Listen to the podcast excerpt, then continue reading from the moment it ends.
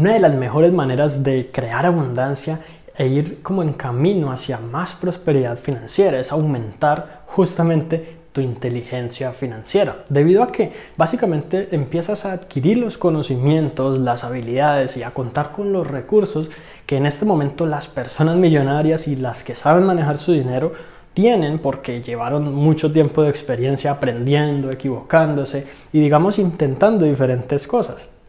La pregunta es cómo tú puedes empezar de pronto a acelerar un poquito ese camino a tu libertad financiera y adquirir esa inteligencia financiera, de pronto no tanto tomándose un atajo pues de para lograr el éxito de la noche a la mañana, pero sí facilitándote un poco las cosas, de forma que tú puedas obtener justamente los resultados financieros que deseas más fácil y rápidamente. Eso es justo lo que quiero enseñarte el día de hoy.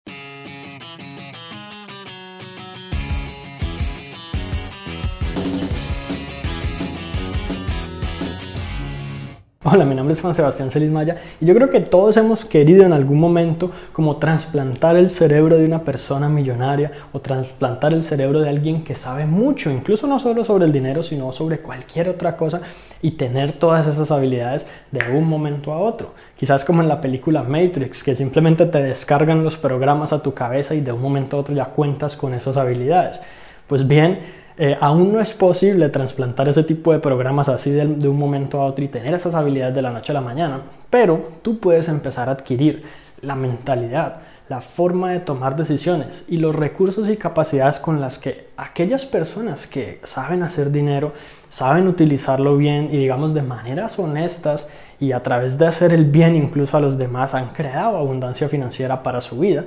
tú mismo puedes implementar eso en ti. Y todo yace en la inteligencia financiera, porque la idea es que todo esto que te digo es, forma parte como de una mentalidad, de una inteligencia, de una habilidad, pero más que todo cerebral y mental. Una persona rica puede quedarse sin nada de dinero y empezar desde cero y volver a formar, digamos, no necesariamente una fortuna, pero sí surgir de las cenizas, mientras que una persona pobre puede ganar mucho dinero y fácilmente se le va y lo pierde rápidamente. Entonces, digamos que yo he notado eso incluso en mi familia. Un primo una vez perdió una empresa por un problema de pareja y se quedó sin nada, literalmente tuvo que irse a vivir con un familiar y empezar desde cero y hoy en día está mejor que antes, pero otras personas literalmente van de dificultad en dificultad y sencillamente tienen que ir luchando y luchando y luchando para lograr esos resultados que quieren, pero nunca los consiguen, porque nunca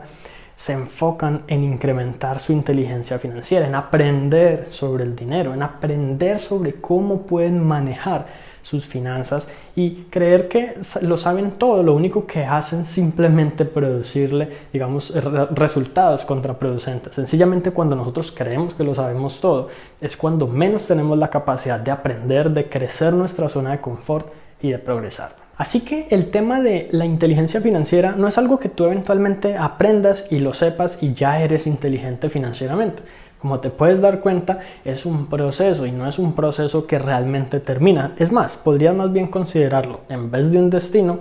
un camino, un camino de aprendizajes, un camino de lecciones que te da la vida, un camino de equivocaciones, de pasos en falso, de logros, de éxitos, de grandes resultados y de mucho dinero que te permite lograr tus objetivos. Porque, seamos honestos, en la sociedad en la que vivimos sencillamente el dinero juega un papel súper importante, tanto para brindarnos el bienestar básico que necesitamos, la alimentación, la salud, los buenos tratamientos médicos si nos enfermamos, los medicamentos, cualquier cosa sencilla, básica para nuestra supervivencia requiere dinero, incluso en el amor necesitamos al menos tener un techo, necesitamos al menos poder descansar en una buena almohada, necesitamos dinero para todo. Mientras más dinero tengamos, más fácil es no solo tener cubiertas esas partes básicas, sino también incluso ir mucho más allá e impactar positivamente la vida de otras personas, ayudar a otros, proveer soluciones y lograr algo mucho más grande que los objetivos que tengamos para nosotros mismos. Así que teniendo eso en cuenta, vamos a ver algunas recomendaciones para incrementar tu inteligencia financiera. Muy bien, y la primera recomendación aplica para ti únicamente si en este momento tienes deudas. y es básicamente crear un plan que te permita eventualmente llegar a pagarlas. Muchas de las personas que tienen deudas no saben exactamente cuánto deben, si tienen varias deudas no saben cuánto les cobra cada una de intereses, cuál es la más grande, cuál es la más pequeña en términos de intereses y muchas otras cosas más. El saber esto obviamente es muy simple, lo podemos hacer solamente con mirar los extractos o con pedirle un papel al banco, cualquier cosa. Pero el crear un plan es mucho más importante. Es algo que de hecho yo, por ejemplo, en este video no te puedo decir porque sencillamente yo no sé cuáles son esas deudas y que solamente tú puedes, digamos, identificar cuánto dinero estás recibiendo, cuánto le puedes dedicar a esa deuda, justamente que fuera un poquito mejor, un poquito más que el pago mínimo, sería mucho mejor. Entonces, eh, en cualquier caso, y sea cual sea la cantidad y la forma, que tú te enfoques en pagar estas deudas es prioritario, porque esas deudas, primero que todo, te generan un costo que simplemente es dinero que se te está yendo de tus manos, que son los intereses. Segundo, te está quitando un ingreso, digamos lo que abonas a capital, que podrías utilizar en otras cosas. Y tercero, no estás invirtiendo, entonces te está costando realmente mucho más de lo que parece. La segunda recomendación es una que prácticamente muy pocas personas van a creer que aplica para ellos, pero préstame atención, se trata de no gastar para impresionar. ¿Cuántas veces hemos comprado algo solamente para que las demás personas, digamos, piensen algo de nosotros? Podríamos pensar que muy pocas, pero sin embargo vemos todo el tiempo cómo familias pobres organizan fiestas que cuestan mucho dinero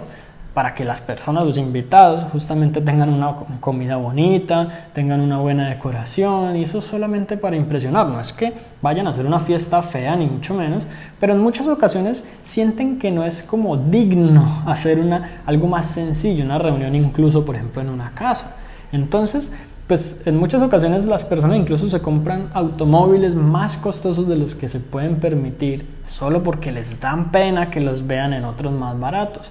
En muchas ocasiones sencillamente compramos cosas que no necesitamos para que los demás las vean. Y hay que saber identificar cuándo es así y cuándo nuestra mente trata de justificar compras que no tienen justificación. Porque sinceramente en muchas ocasiones nuestra mente va a hacernos creer que son compras que nos merecemos, que son cosas que necesitamos y mentiras, es únicamente nuestro deseo interior de tener un estatus ante los demás y eso nos puede salir súper caro. Asimismo es fundamental establecer prioridades financieras. Por ejemplo, tu prioridad podría ser las deudas si las tienes en este momento, porque como te decía, esas deudas te quitan constantemente mucho dinero y te sacan dinero en intereses que si tú pagaras tus deudas hoy por completo,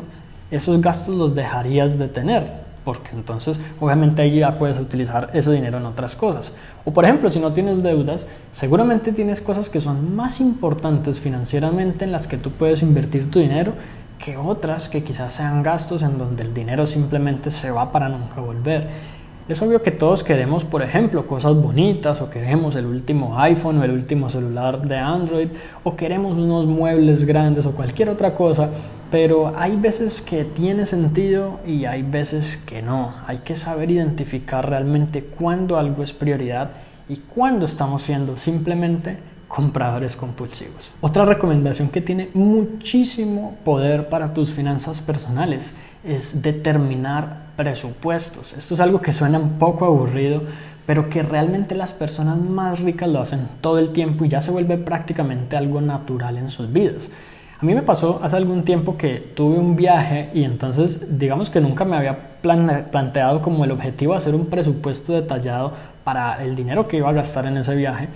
Y yo lo hice, efectivamente, eh, calculé cuánto se me iba a ir en comida, en ciertos planes, en cosas y dejar un dinero de más por si acaso. Y eventualmente estando ya en el sitio, vacacionando como tal, un día, porque yo presupuesté un gasto diario fijo máximo que podía tener, un día me gasté todo el presupuesto del día en una comida. Y en ese momento, obviamente, había muchas más cosas para hacer en el resto del día. Pero debido a que yo hice mi presupuesto, yo tenía claro que no podía gastar más dinero. Por esa misma razón, en la noche busqué algo de comida más económica por allí y sabía que a pesar de que me había pasado un poquito ese día, en el día siguiente podía compensar un poco mermando, digamos, quizás los gastos y tener un poco más de control. Pero eso me brindó mucha conciencia respecto a cuánto dinero iba a gastar y al final del viaje efectivamente gasté exactamente lo que había presupuestado. Cuando las personas no hacen un presupuesto terminan gastando normalmente mucho más de lo que siquiera se imaginaban que iba a ser posible. Y según algunas estadísticas, hay veces gastan más del doble de lo que pensaba que se iba a ir en ese viaje o en esa actividad como tal. Entonces, no es un secreto, un presupuesto tiene muchísimo poder y cuando tú te adaptas a hacer presupuestos para todo, para tu vida cotidiana, arrendamiento o el costo del, del impuesto de la casa o sencillamente la comida, los servicios públicos, el internet, el teléfono, cualquier otra cosa, si tú haces un presupuesto y sabes cuántos son tus gastos mensuales, e incluso si haces un seguimiento y tú determinas en qué realmente se te está yendo tu dinero, ahí ya puedes tener mucha más información que te da poder y que te da mucha inteligencia financiera para tomar mejores decisiones. Por otra parte tenemos la inversión. Cuando reinvertimos nuestro dinero, en vez de que cada que llegue nos lo gastamos y es como que estuviera cayendo a un abismo en donde simplemente no va a regresar, lo que estamos haciendo es poner ese mismo dinero a trabajar para nosotros. Estamos utilizando cada dólar como si fuera un empleado de nosotros que va a trabajar duro para generarnos más dinero. Si no reinvertimos y si solamente, por ejemplo, ahorramos, que no está mal, pero que ya te voy a decir por qué no es la mejor idea, realmente nos vamos a pasar toda la vida tratando de generar más ingresos y más ingresos y más ingresos y nunca ninguna cantidad va a ser suficiente podemos estar ganando 100 dólares a la semana o 20 mil dólares al mes y no va a ser suficiente, a menos de que tengamos una manera de gestionar ese dinero de manera que pueda crecer. Te decía el ahorro. El ahorro muchas personas lo consideran muy positivo y puede serlo, digamos, en el sentido en que te vuelve juicioso y que te ayuda a controlarte un poco para no ser tan impulsivo en los gastos. Pero si yo tengo mil dólares hoy en día, Dentro de un año, si la inflación, por ejemplo, de Colombia es del 6%, como lo ha sido en algunas ocasiones, dentro de un año esos mil dólares pueden comprar cosas equivalentes a 60 dólares menos. Es decir, yo perdí 60 dólares de un momento a otro. Ahorrar dinero y guardarlo es simplemente hacer que se desvalorice a través del tiempo. Si yo tengo un plan específico para ese dinero y quiero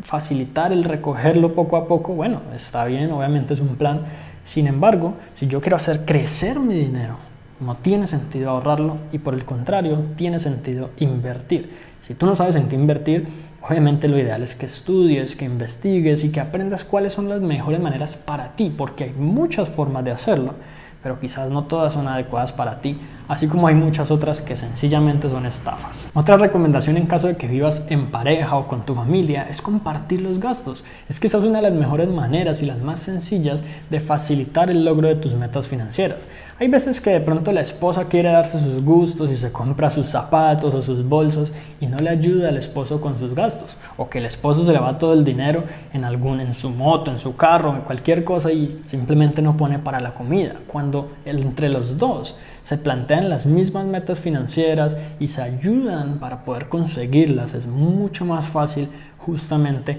progresar económicamente y es más sencillo porque cuando compartimos esos gastos prácticamente todas las cosas cuestan la mitad, el arrendamiento, algunos servicios, el transporte, entonces esto puede facilitar mucho las cosas. Aunque por supuesto solamente se puede llegar hasta cierto punto reduciendo gastos, priorizando cosas, eliminando, eh, digamos, costos innecesarios, haciendo presupuestos y demás. La mejor recomendación para, digamos, adquirir esta inteligencia financiera, para crear más prosperidad económica y para, por supuesto, ganar más dinero, es crear fuentes de ingresos adicionales. Se dice que un millonario promedio tiene alrededor de siete fuentes de ingresos diferentes. No todos los, las tienen, algunos tienen dos, algunos tienen una, algunos tienen cinco, pero hay personas que incluso tienen 20 o 30 fuentes de ingresos diferentes. Y aunque esto puede parecer algo raro, algo loco, algo imposible, la verdad es que solamente se requiere, digamos, que tú tengas en cuenta cómo se hacen esas cosas, porque si la gente lo está haciendo es porque es posible y tú quizás puedes también aprender a hacerlo. Lo único que se necesita, por supuesto, y este puedes considerarlo el tip número 8, es que tú continúes aprendiendo, educando tu mente financieramente, aprendiendo sobre cómo funciona el dinero, sobre cómo funciona el sistema crediticio, sobre cómo crear ingresos pasivos, sobre qué tipos de fuentes de ingresos existen, porque existen montones, existen más de las que tú podrías siquiera llegar a entender en esta vida. Entonces que tú sepas cuáles son las posibilidades allá afuera y que selecciones unas u otras para estudiarlas, analizarlas y saber si son las adecuadas para ti y empieces a trabajar en ellas. Porque fíjate que muchas personas creen que hay ingresos que son estables y robustos y nunca se van a caer. Esto les pasó a quienes confiaron en Google AdWords por allá en 2007, 2008. Había gente ganando mucho dinero invirtiendo en publicidad en Google y de un momento a otro Google cambió sus políticas y ahí fue donde ocurrió el Google Slap, que es lo que llaman la cachetada Google. Simplemente muchísimas personas, miles de personas se quedaron sin trabajo de un día para otro porque se estaban dedicando a esto. A los youtubers, por ejemplo, también les pasó algo similar y digamos mi canal también se vio un poco afectado eh, y es que los ingresos se vieron afectados por el tema de la desmonetización de algunos videos. YouTube está cambiando simplemente las políticas respecto a los anunciantes y otro poco de cosas. Y sencillamente algunos canales se vieron afectados por ello. Y los youtubers que se vieron afectados seguramente no pensaban que esto podría pasar y creían que YouTube era simplemente el futuro, súper estable, sólido y robusto. Quizás lo sea a partir de ahora, después de que terminen estos cambios, quizás no. La mejor manera de yo asegurarme de que mi futuro va a ser el mejor es continuar aprendiendo maneras de generar estos ingresos, es continuar educando mi mente sobre cómo manejar mejor el dinero y es tratar de ir siempre enfocado hacia la libertad financiera. Y si ese es también tu objetivo, entonces te cuento que, que tengo material gratuito sobre todos estos temas de hecho son tres videos como de 40 minutos cada uno con mucha, mucha información de valor que te puede ayudar justamente a avanzar un poco más en tu camino financiero. Te voy a dejar el enlace para estos tres videos que puedes acceder sin costo en la descripción y espero que te gusten muchísimo. Así que eso es todo por ahora y espero que te haya gustado este episodio. Si fue así, entonces recuerda suscribirte al podcast para que recibas una notificación en cuanto publique nuevos episodios. Y si conoces a alguien a quien pueda servirle esta información, compártesela para que ellos también puedan mejorar sus vidas paso a paso.